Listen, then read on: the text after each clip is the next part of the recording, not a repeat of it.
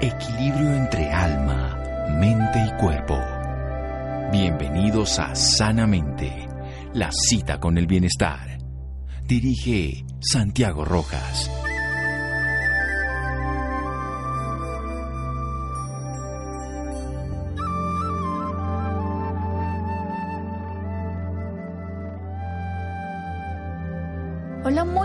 Noches a todos nuestros oyentes. Soy Laura Ropero y como todos los viernes los estoy acompañando hoy para contarles sus historias de vida. En la noche de hoy hablaremos sobre dos historias de vida, la de Leonor Blanco junto a su hija Sara Vargas, una joven de 13 años. Ellas fueron diagnosticadas con XLH, un trastorno genético que puede tardar hasta 6 años en ser diagnosticado.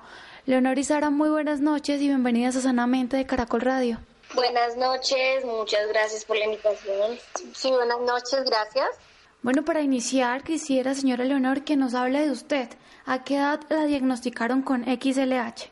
Pues, mami, eh, ¿a qué edad por ahí sería, no? Como a los tres años que ya comienzan a verse las secuelas. ¿De qué se trata esta patología? Bueno, el XLH se llama raquitismo hipofosfatémico ligado al cromosoma X. ¿Qué pasa? Que el niño o la niña no tienen una marcha normal, o sea, no caminan igual cuando empiezan a caminar, van perdiendo estatura y en una mayoría sus miembros inferiores se arquean. Señora Leonor, cuando a usted la diagnosticaron, ¿cómo manejaron en ese momento esta condición? A ver, eso fue hace mucho tiempo, ¿no? En ese tiempo no, no había, no había tratamiento, no había nada. Pues, de pronto, eso ya hace más de unos 40 años y no, pues no había tratamiento, simplemente pues la niña está así, debe ser que tiene esto y esto y no, no más, no había tratamiento. Era muy difícil que las personas con, XLH nacidas en el, en el 70 en esos momentos hayan tenido un tratamiento. Y cuando quedó embarazada de Sara, su hija, pensó que en algún momento ella podía nacer con esta patología. Sí, claro. Uno siempre sabe que los, los las patologías genéticas se heredan, ¿no? Pero pues sí y no, yo tengo otra hija y mi otra hija no tiene esa patología, pues también dije, pues de pronto el otro bebé no lo vaya a tener. ¿Y cómo fue todo el proceso del embarazo con Sara? Es un proceso, fue un proceso supremamente normal, normal, normal como cualquier otra persona. Ya después que nació la niña, pues sí nos dimos cuenta que pues la niña no era normal. ¿Y los médicos le, le dijeron algo en algún momento cuando quedó embarazada? O eso fue ya después de que nació Sara? Bueno, pues ellos están a la expectativa, porque viéndome a mí dirían, no, pues su bebé va a nacer de pronto de talla baja, va a tener esas complicaciones, pero me lo decía más no porque se hayan dado cuenta en una ecografía o algo así. Ya nació Sarita, Sarita nació muy bien, como un niño normal. Ya cuando empezó a caminar Sarita fue que los médicos se dieron cuenta de la patología. Eso le quería preguntar, ¿en qué momento, a qué edad se dieron cuenta que Sara tenía XLH? A los empezamos como a darnos cuenta en sí la primera los primeros que nos dimos cuenta fue la familia no eh, como a los 11 meses ya médicamente al año al año eso fue inmediato que ya no se veía como un niño sano control de niños sanos sino ya empezamos la cuestión de especialistas para el tratamiento. ¿Y cómo, cómo reaccionan? ¿Cómo reaccionan en este momento toda la familia? ¿Usted cómo reaccionó? No, pues triste porque de todas maneras no estamos en una sociedad eh, la sociedad y, lamentablemente lo médico es un poco ignorante en estas patologías. Así que no, no, no está, no está el apoyo completo ni nada para los pacientes de XLH ahorita en, en este tiempo y todavía creo que hay muchos niños que no están diagnosticados y están perdiendo la oportunidad de crecer sanamente. Leonor y Sara, vamos a parar un momento para hacer un pequeño corte y ya regresamos hablando un poco más sobre sus historias de vida aquí en Sanamente de Caracol Radio. Síganos escuchando por salud. Ya regresamos a Sanamente. Bienestar en Caracol Radio. Seguimos en Sanamente.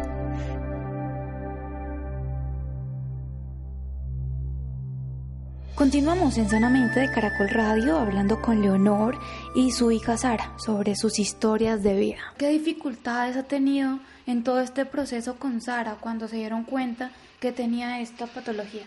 Pues al, al Sarita nacer en un, en un municipio, tú sabes que la salud del municipio no es tan integral como la del la de una capital pues fue difícil, las citas eran muy la, a, tiempos prolongados, entonces ya cuando se lleva se llevaba otra vez ya la niña había perdido crecimiento, sus piernitas estaban más arqueadas y así. No fue no fue fácil, o sea, no es fácil. No es fácil y menos si no se cuenta con los medios económicos y pues con toda la sabiduría del caso. ¿Y qué diferencia tienen Sara y usted? O sea, de la patología, ¿hay alguna diferencia? Eh, sí, de pronto Sarita tiene como más fuerza en sus huesitos porque gracias a Dios ha tenido su tratamiento. Digámoslo entre comillas como a tiempo, ¿no? Pero sí, eh, de, igual perdió estatura porque la estatura de ella no es igual a la niña de 13, 14 años que, que debe ser. Y sus huesitos también sufrieron mucho, sufrieron mucho al no tener su calcio y su fósforo que es necesario para que un niño crezca sanamente. Bueno, y ahora me gustaría hablar con Sara. Para comenzar, me gustaría que nos hablara un poco de su infancia. ¿Cuál es el recuerdo más bonito que tiene de ella? Mm, de mi infancia, a ver, tal vez que mm, de pronto, no sé, digamos, en los horarios de descanso en la escuela, yo compartía con mis compañeras como, pues, digamos, hablando de la enfermedad, como una persona normal.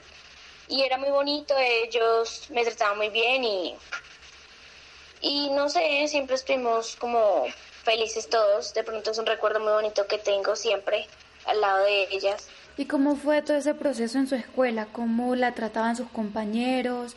¿Cómo era su vida en ese momento? Eh, no, pues la verdad muy normal. De pronto al principio, mm, como tenía problemas en los huesos, tenía que utilizar unos aparatos ortopédicos que me eh, mandaron como tratamiento y yo no quería ir a la escuela porque la verdad esos zapatos no me gustaban para nada. Pero después, yo no sé, pues fui, mi mamá también pues me, no sé, me decía que fuera y todas esas cosas. Y muy normal, la verdad, la escuela fue muy normal, mis compañeros, mis compañeras, todos bien. Y yo pues digamos, tampoco es que, pues a mí me gusta estar con personas y nunca me ha limitado, digamos, la enfermedad para compartir con, con todos. ¿Y cómo ha sido el apoyo de su familia, de sus amigos en todo este proceso, Sara?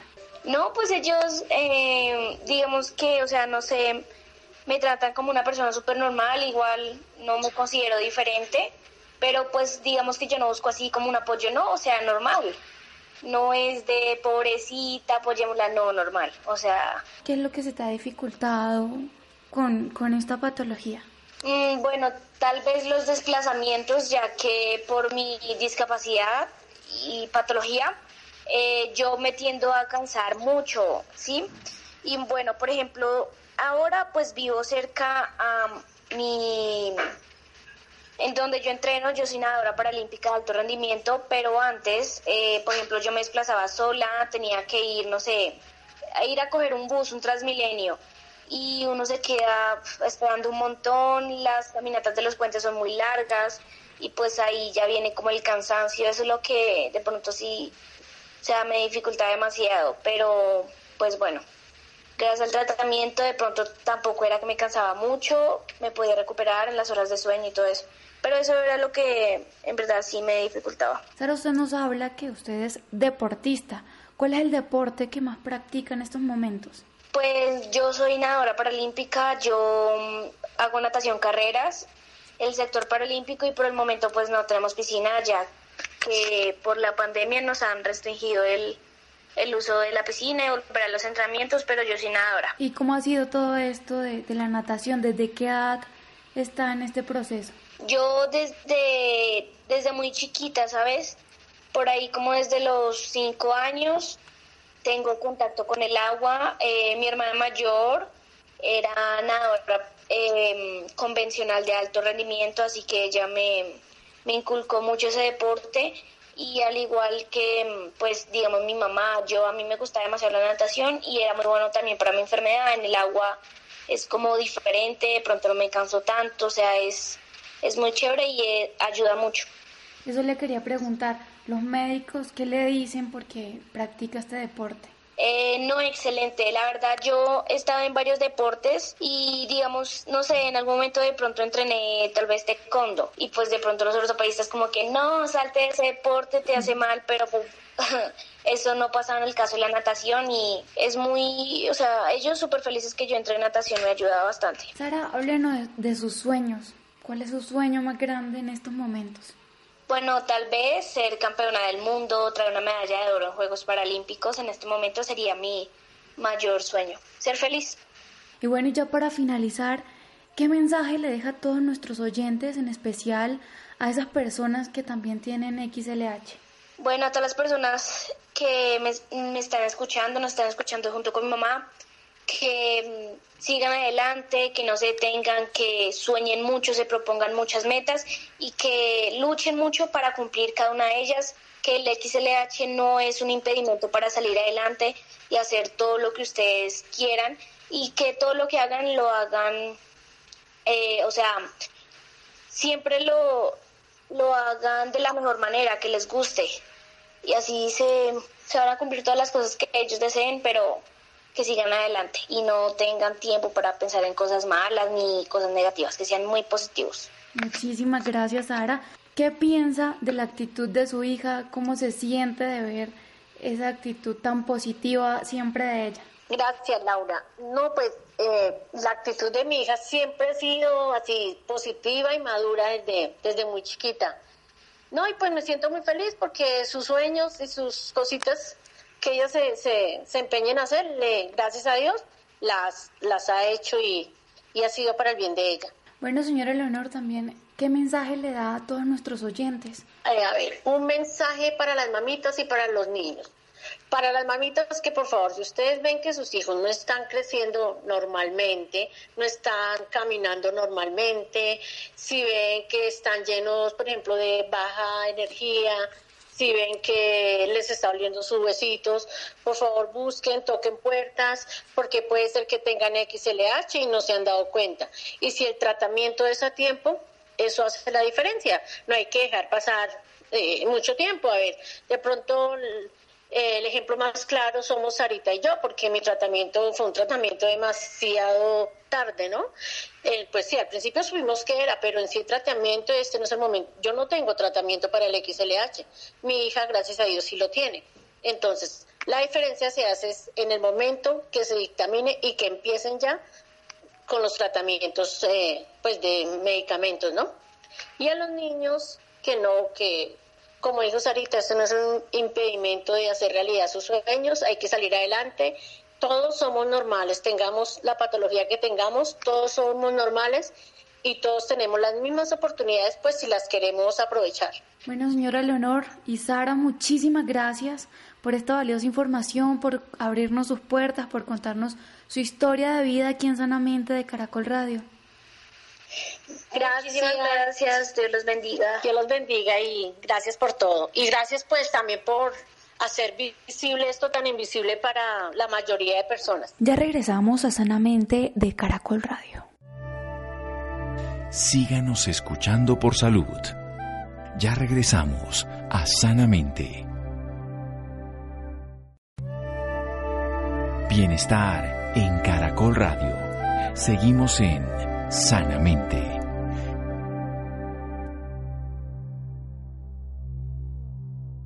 Continuamos en Sanamente de Caracol Radio hablando en esta ocasión con Juan José Pérez y Andrés Felipe Morales, quien es el gestor de pacientes de Acopel.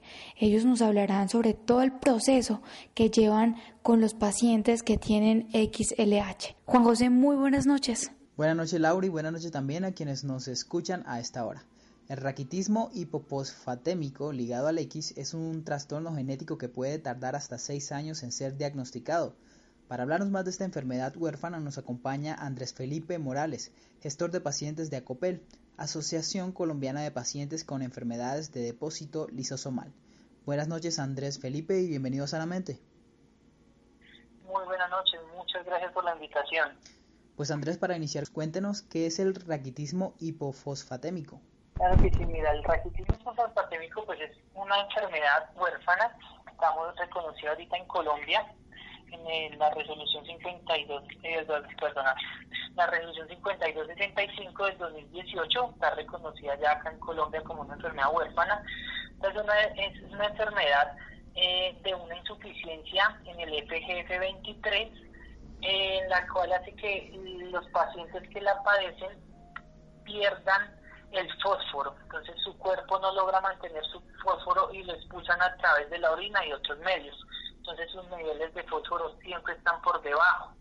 Esto ocasiona en ellos un desarrollo anormal de sus huesos, eh, tienen huesos blandos, curvados, eh, lo que ocasiona también alteraciones en sus dientes, niveles de fósforo bajos en sangre, eh, tienen diferentes accesos dentales, entre otros.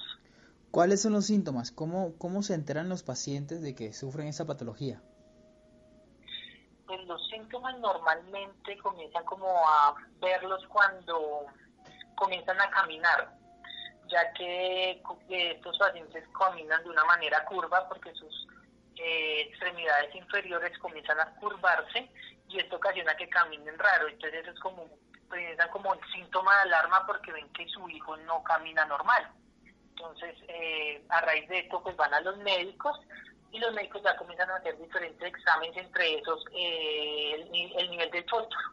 Como te decía, ellos no controlan estos niveles, siempre lo están expulsando, porque la, la sustancia que permite en nuestro cuerpo mantenerlo no lo tiene, entonces ellos lo expulsan constantemente. Entonces al tener esa pérdida, ellos comienzan a, entonces una de las como características es su genuaro que tiene las piernas desviadas y los ya comienzan a ver las deformidades, el fósforo bajo, eh, tienen también una ampliación, digamos, en la frente, es un poco prolongada en algunos, y sus extremidades también superiores comienzan a deformarse un poco. Entonces así inician como este diagnóstico. ¿Existe un rango de edad específico eh, para las personas que se ven afectadas por esto? Eh, en Colombia, lo que conozco, hay de todas las edades, tenemos pacientes desde un año en adelante, pediátricos y también hay adultos. Tenemos de todas las edades, la verdad, COPEL, pues, desde COPEL vamos más o menos trabajando tres años con estos pacientes. Tenemos pacientes, como te digo, pequeños, grandes, de 30, 40 años, de todos los rangos hay pacientes. ¿En qué momento exactamente logran ustedes diagnosticar la enfermedad?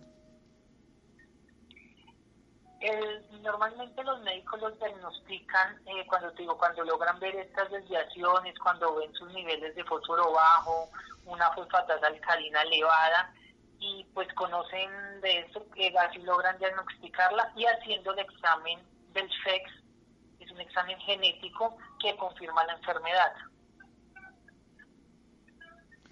¿Y existe algún tratamiento o cura para ello? Estas enfermedades normalmente como son huérfanas, son degenerativas, no tienen una cura por el momento.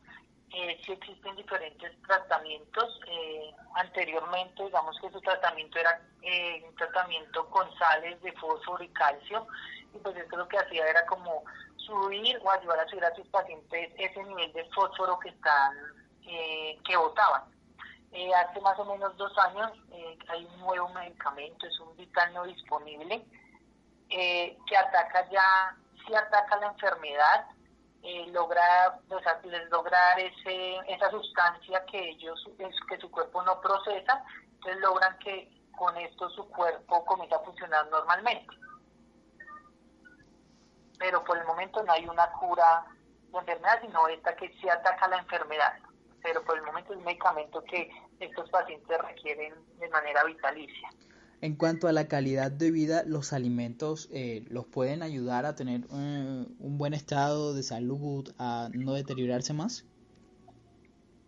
Hay alimentos que sí ayudan como a mantener un poco esos niveles de fósforo, eh, pero como te digo, al no tener la sustancia, la van a seguir expulsando. Entonces digamos que eh, les ayuda un poco a mantener. Hay gente que pues eh, lo recibe mejor que otro el fósforo que pueden tener estos tipos de alimentos, pero igualmente lo siguen expulsando.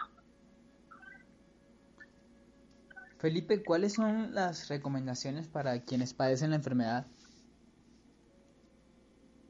Recomendaciones recomendaciones. Eh, las recomendaciones que saca es siempre tener su, continuar con sus médicos tratantes, tener una multidisciplinaridad disciplinaridad en ellos como son nefrología, endocrinología, genética, para que puedan hacer ese acompañamiento y puedan eh, llevarlos con ese tratamiento que es, ya que ellos siempre, como te digo, por el momento no es, no tienen cura, entonces siempre deben estar tratados por, por estos especialistas, ya que pues como eh, tienen sus problemas en sus huesos, pueden tener fracturas de la nada, pseudofracturas que no conocen, entonces siempre es importante que estos controles sean constantes y que tengan siempre su médico pues tratante de base que pueda ayudarlos a, guiarles en el acceso de lo que ellos requieran en cuanto al tema de la salud, de medicamentos, de tratamientos, cirugías si lo requieren. Yo siempre considero que es muy importante esa guía médica en este, en este aspecto.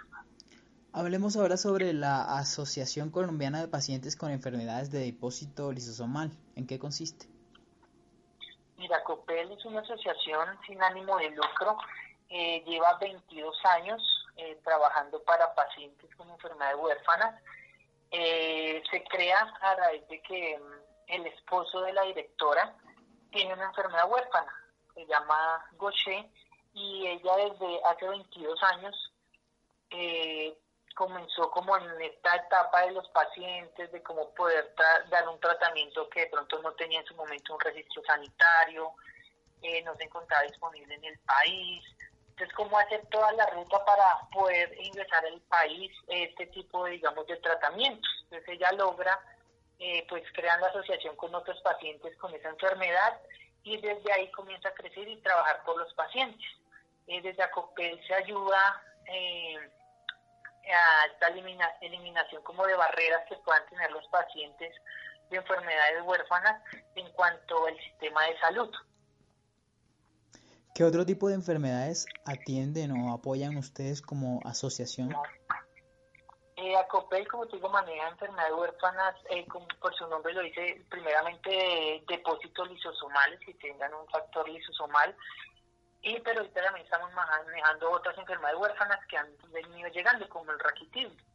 Entre esas tenemos Gaucher, MPS, Fabry, POMPE, hipofosfatasia, deficiencia de lipasácida lisosomal, eh, teníamos lipodistrofia y normalmente pues manejamos estas en enfocamos digamos como un grupo de estas para tener más conocimiento de ellas, pero también si llega cualquier tipo de paciente con algún tipo de enfermedad y podemos asesorarlo y, y guiar lo que debe hacer, lo hacemos. Digamos que estamos abiertos a cualquier la población de enfermedad huérfana. ¿Y alrededor de cuántas personas se están viendo beneficiadas con su trabajo? ¿Solo aquí en Bogotá o en otros lugares de Colombia? Gracias a Dios, tiene una cobertura a nivel nacional. Si bien nuestro centro es Bogotá, eh, tenemos eh, pues gestores y demás que nos ayudan en otras ciudades. Eh, podemos decir, que pues más o menos tiene un rango de 800 pacientes adscritos a la asociación y pues todos los que requieren el servicio de ayuda pues eh, se les brinda. Las personas interesadas en hacer, hacer parte de esta asociación, ¿qué deben hacer? ¿Cómo se enteran que pueden ser tratados con su ayuda? Acopel, nosotros estamos en redes sociales como Acopel, nos pueden buscar en Facebook, eh, aparecemos como Acopel, en Instagram, en la página web Acopel, así aparecemos y ahí ya están los números de comunicación para que si necesitan algún tipo de ayuda se puedan comunicar. Eh, para pacientes con raquitismo, pues tenemos una red que sale de ACOPEL, se llama Red para Pacientes con Raquitismo, XLH, y pues esta se creó porque vimos que era un grupo bastante grande y queríamos apoyarlos un poco más desde ese punto de vista. Entonces tenemos también esa red que también aparece, está ligada a ACOPEL, que nos puede mirar por las diferentes plataformas digitales, están los números de comunicación, no sé si puedo dar un número por este medio, de pronto por si alguien eh, lo quisiera anotar. Claro que sí. tenemos la línea 805-0394. Eh, tenemos la línea nacional gratuita que es 018000 114511 y un correo electrónico información arroba acopel.org.co. Por estos medios pueden comunicarse para poder ayudar a los pacientes que lo requieran. Andrés, ¿cuál es su consejo para las personas que nos escuchan a esta hora? Para pacientes con enfermedades huérfanas. Sí, ¿cuál es su consejo? Mi consejo es, bueno, pues eh, como consejo les puedo decir pues que no están solos, eh, a veces vemos que ellos sienten que son únicos y que pueden estar solos y no pueden de pronto salir adelante por alguna dificultad que tengan. El consejo es decirle que no están solos, que hay más pacientes eh, o que hay asociaciones que podemos apoyarlos. Les apoyamos en ese camino que de pronto pueda ser un, que puede ser difícil, eh, pues les ayudamos a que no sea tan complicado, que puedan tener ese acceso efectivo al sistema de salud, a todo lo que requieran como pacientes, entonces que mm, pueden tocar las puertas, que hay mucha gente que está eh, apoyándolos, que lucha por ellos, para que tengan una mediana calidad de vida excelente, que no queden como en el olvido. Y eso es lo que hacemos, también sensibilizar las diferentes patologías para que vean que no están solos y que hay alguien que trabaja por ellos. Que busquen, busquen las ayudas, de que a veces puede ser difícil, eh, creer en alguien ajeno de pronto a la familia, pero hay personas que trabajamos para los pacientes con este tipo de enfermedades, eh, busquen la ayuda, búsquenos y tienen un apoyo integral para esto. Pues gracias Andrés Felipe Morales por esta información y por acompañarnos esta noche en Sanamente.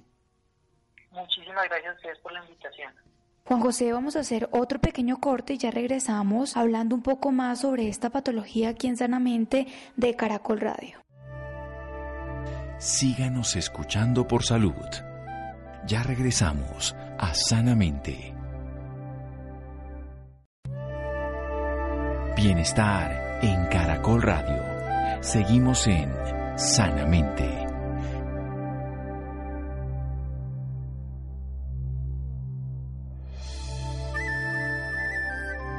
Continuamos en Sanamente de Caracol Radio hablando sobre esta patología con Juan José Pérez y la doctora Adriana Medina. Ella es médica endocrinóloga del Hospital San José. Buenas noches, doctora Adriana, y bienvenida Sanamente. Buenas noches, Juan José, y buenas noches a toda la audiencia. Doctora, para iniciar, cuéntenos qué es el raquitismo hipofosfatémico. Bueno, el raquitismo eh, hipofosfatémico se refiere a una enfermedad genética en la que hay una disminución del fósforo. El fósforo es muy importante para los huesos, no solamente el calcio, no solamente la vitamina D, sino también el fósforo. Entonces, esta es una enfermedad genética en la que se produce, eh, o no se produce, sino se disminuye la cantidad de fósforo, eh, se elimina en grandes cantidades por la orina y la persona desde su nacimiento está siempre bajo una disminución de fósforo que va a llevar a una alteración en sus huesos, hace que los huesos sean poco fuertes, sean más blandos y se puedan deformar fácilmente. Doctora, ¿cuáles son los síntomas de esta enfermedad? Bueno, desde pequeño se puede presentar con una baja estatura, eh, empieza a notarse porque el niño no está creciendo lo, normal y puede empezar a presentarse deformidades en las piernas, sobre todo cuando empiezan a caminar. Eh, se empieza a ver piernas arqueadas, eh, también alteraciones en, en las muñecas, o sea, en el antebrazo, se pueden ver como unas protrusiones y con el tiempo van a presentarse fracturas, más fracturas de lo normal, o sea, no, no solo fracturas eh, con un trauma grande, sino fracturas con cualquier golpecito, con cualquier caída de la propia altura, eso empieza a verse ya un poco más grandes, niños más grandes, adolescentes y en la edad adulta se presentan con mucha frecuencia. Además pueden presentar de dolor, dolor en los huesos, dolores musculares y rigidez en las articulaciones. Doctora, ¿y los niños son quienes más se ven afectados? Todas, se, se presenta desde la niñez porque es una enfermedad genética pero estos niños pues van a, crecer y van a ser adultos y entonces esta enfermedad que es muy rara puede verse uno de cada 20 mil personas, eh, la podemos ver desde los niños, adolescentes, adultos eh, que están sufriendo de esta enfermedad. El problema es que puede pasar desapercibida precisamente porque es una enfermedad rara.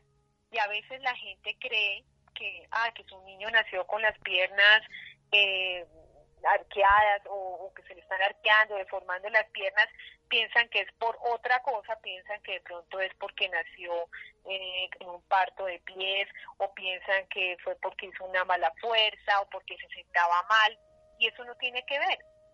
Eh, esto es una enfermedad genética en la que se presentan estas deformidades por la deficiencia de fósforo.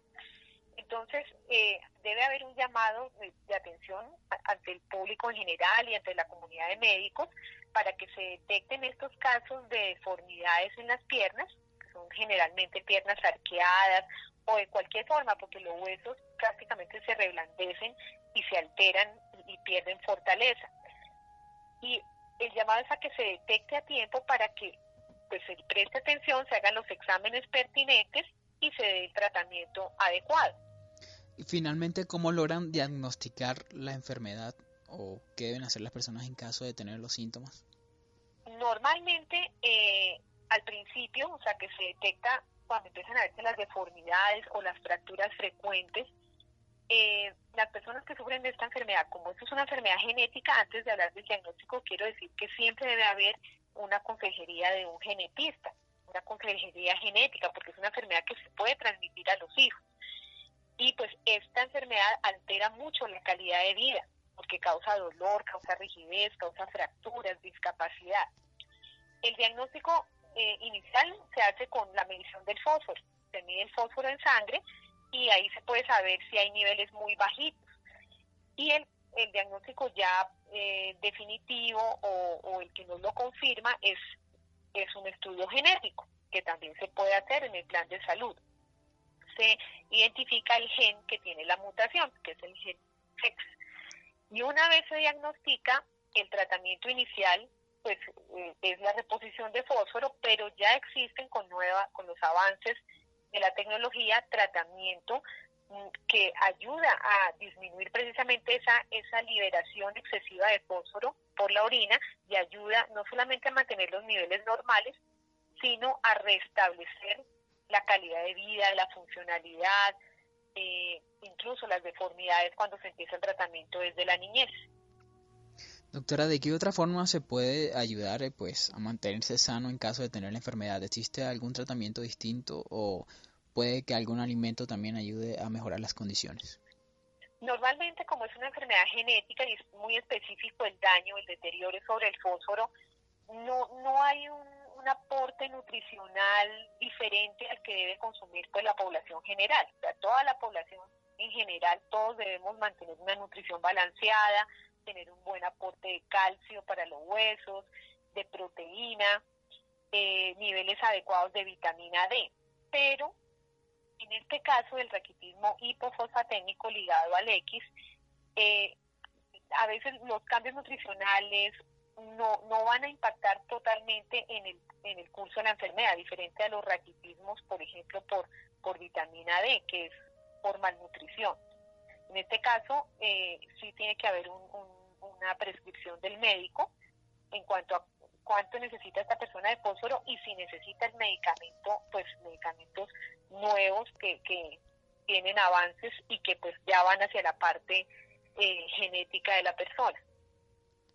Doctora, ¿cuáles son las recomendaciones para quienes padecen la enfermedad y también para prevenirla? Bueno, la prevención, pues eh, no se puede prevenir porque es una enfermedad genética. ¿sí? La persona que nace, nace con la enfermedad, pero sí puede prevenir las fracturas eh, siempre consultando en, contacto continuo con su médico tratante eh, para lograr niveles adecuados de fósforo, para llevar a metas de tratamiento, debe prevenir las fracturas, entonces si hay inestabilidad para caminar debe pues eh, acudir no solamente a la parte de ejercicio, sino a de pronto necesita algún dispositivo para ayudarse a caminar. O sea, cuando ya la enfermedad está avanzada, hay que tener mucho cuidado de las de, sufrir fracturas. Pero siempre debe haber un acompañamiento médico, porque pues el médico es quien va a prescribir eh, los medicamentos adecuados para que la persona no, no avance y tenga una mejor calidad de vida. ¿Y cuál es su consejo para las personas que nos escuchan hasta ahora? pues el consejo es que, a pesar de que es una enfermedad rara, es una enfermedad que existe y la tenemos y que pues en Colombia hay varios casos. Eh, hay que identificar la enfermedad. Entonces, cuando veamos un, un niño, una persona adulta, a cualquier edad, que tenga las piernas en forma de arco, como un paréntesis, que tenga las piernas eh, un poco deformes con una baja estatura, o ya un adulto que note que se está fracturando más frecuentemente de lo normal, siempre el consejo es eso no es normal, o sea, no es no es normal que uno que uno esté así, eh, que nazca así, hay que acudir al médico, los niños al pediatra, los eh, adultos pues a su médico eh, que los ve, ya sea general, internista, especialista en, otras ramas, para que se le preste atención a la enfermedad y sobre todo si ya se sabe que la padecen, si ya tienen el diagnóstico, también acudir a consejería genética. Doctora, ¿y cuál es su consejo para, perdón, y para las personas interesadas, dónde la pueden contactar? Ah, yo estoy en el Hospital San José eh, y también me pueden contactar a través de la Asociación Colombiana de Osteoporosis y Metabolismo Mineral, ACOM. Pues gracias doctora Adriana Medina por esta información y por acompañarnos esta noche en Sanamente. Bueno, muchas gracias a ustedes. Muchísimas gracias a Juan José y a nuestros invitados por esta valiosa información y también muchísimas gracias a todos nuestros oyentes por acompañarnos una noche más aquí en Sanamente de Caracol Radio.